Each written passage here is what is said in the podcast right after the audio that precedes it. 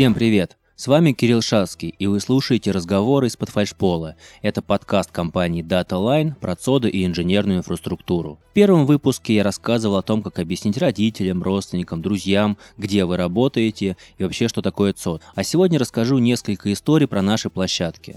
У DataLine 7 цодов, 4 на севере Москвы на площадке Норд и 3 на востоке Москвы площадке Ост. А ночной рассказ площадки Ост, которая располагается на улице Бровая в районе Лефортово. Так получилось, что 15 лет моей жизни так или иначе связано с этим районом. Тут я учился в Московском университете связи. Тут я начал работать монтажником в одном интернет-провайдере. И облазил практически все крыши района. Ну а сейчас работаю в даталайне. Район Лефортово был основан в 1699 году, то есть ему уже больше, чем 300 лет – а вот мне так кажется, что этот район может жить вообще автономно от всего остального города. Тут есть свои ТЭЦ, есть своя воинская часть, а, свои госпитали, университеты, всем известная тюрьма, а, телекомпания и, конечно же, ЦОД Data Line. Наш ЦОД расположен, конечно, в здании, которому не 300 лет, но все равно здание с очень интересной историей – 1896 году на этом месте был основан Московский Семеновский сталелитейный завод. А вот в 1911 году этот завод стал называться «Шестерня Ситроен», потому что его купил Андре Ситроен, основатель всем известного завода Citroën, который производит автомобили. А на заводе производились артиллерийские снаряды и так называемые шевронные шестерни. Вот. Интересно, что на торцах этих шести... шестерен были такие вот V-образные штуковины, как елочки. И именно эти елочки а, перешли в значок Citroën. Вот если посмотреть, такие вот две вот а, штуки от елочек а, даже сейчас находятся на значке Citroën. Сам Андре говорил, что это не елочки, это Citroën, потому что это был это было такое прорывное открытие в производстве шестерен для автомобилей, для э, кораблей, и он его запатента- запатентовал и назвал своим именем. Во время гражданской войны на заводе выпускались рессоры для тачанок конницы Буденова, и впоследствии завод получил его имя, стал называться завод имени Буденова. После военное время, в 1950-е годы, завод э, получил имя Московский завод тракторных гидроагрегатов очень сложное название. Но в 1980-е годы а, завод а, стал называться Московский завод гидравлических приводов, либо сокращенно гидропривод. И до сих пор территорию завода так и называют.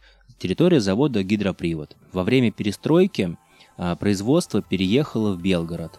А в 2008 году на этом месте был основан первый дата-центр DataLine а OST-1. Через какое-то время OST-2 ну и впоследствии OST-3. Когда делали фундаментные строительные работы, а, наши строители откапывали большое количество разных артефактов а, того времени, в том числе и всем известные шестеренки, про которые я только что рассказывал. А, часть этих находок переехала в переговорную, которая у нас называется полутехнический музей. Если будете там, там есть целый стенд, в котором установлены как раз-таки находки со стройки.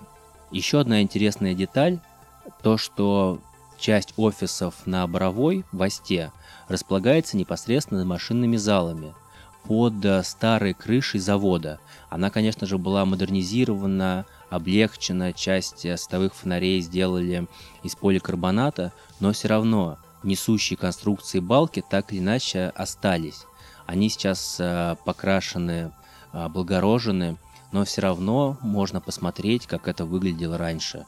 Конечно же, наверное, не во времена Ситроена, но уже во времена гидропривода так точно. С востока Москвы переносимся на север, на Коровинское шоссе, где в 2010 году был построен первый дата-центр Норд-1. Каких-то исторических фактов а, про это место я, к сожалению, не знаю. Это промзона на севере Москвы, недалеко от МКАДа, но все равно несколько таких достаточно забавных историй у меня есть. А после того, как Норд-1 был построен, следующий ЦОД был Норд-2, и из-за того, что под землей проходили коммуникации, а, ЦОД получился треугольной формы. И вот на одном из обучений по строительству ЦОД еще в 2012 году услышал такую фразу, что Data Line сошел с ума, строит треугольный ЦОД.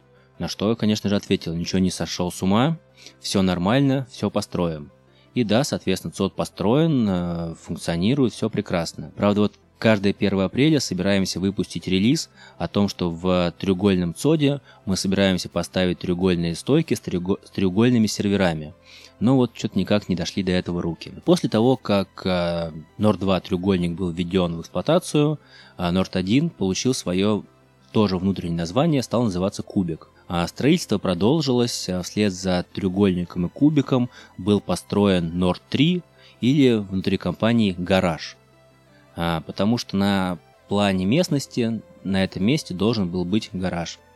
Вот, и стали жить кубик, треугольник, гараж. И началось строительство самого большого нашего ЦОД на тот момент. Это Нор 4, ЦОД на более чем 2000 стоек, а, который получил внутреннее название «Бесконечность». Но бесконечность не потому, что он такой огромный, будет строиться вечность. Нет, все более просто. На этом месте раньше планировалось построить здание с фундаментом в виде восьмерки. И вот, соответственно, самый большой ЦОД Москвы на тот момент получил внутреннее название «Бесконечность». Даже целый слоган был «Бесконечность не предел». Ну и еще несколько шуток, э, как мы любим. На этом мой сегодняшний такой неинженерный подкаст заканчивается. Надеюсь, было интересно, а может быть даже где-то и смешно. Следующий подкаст э, собираюсь посвятить таким темам, как резервирование и сертификация дата-центров. Всем пока, всем счастливо. Подписывайтесь на нас на всех удобных площадках. Ставьте лайки, комментируйте, пишите в салатовую телегу. Всегда рад вас видеть, всегда рад ответить на все вопросы. С вами был Кирилл Шацкий. Всем пока.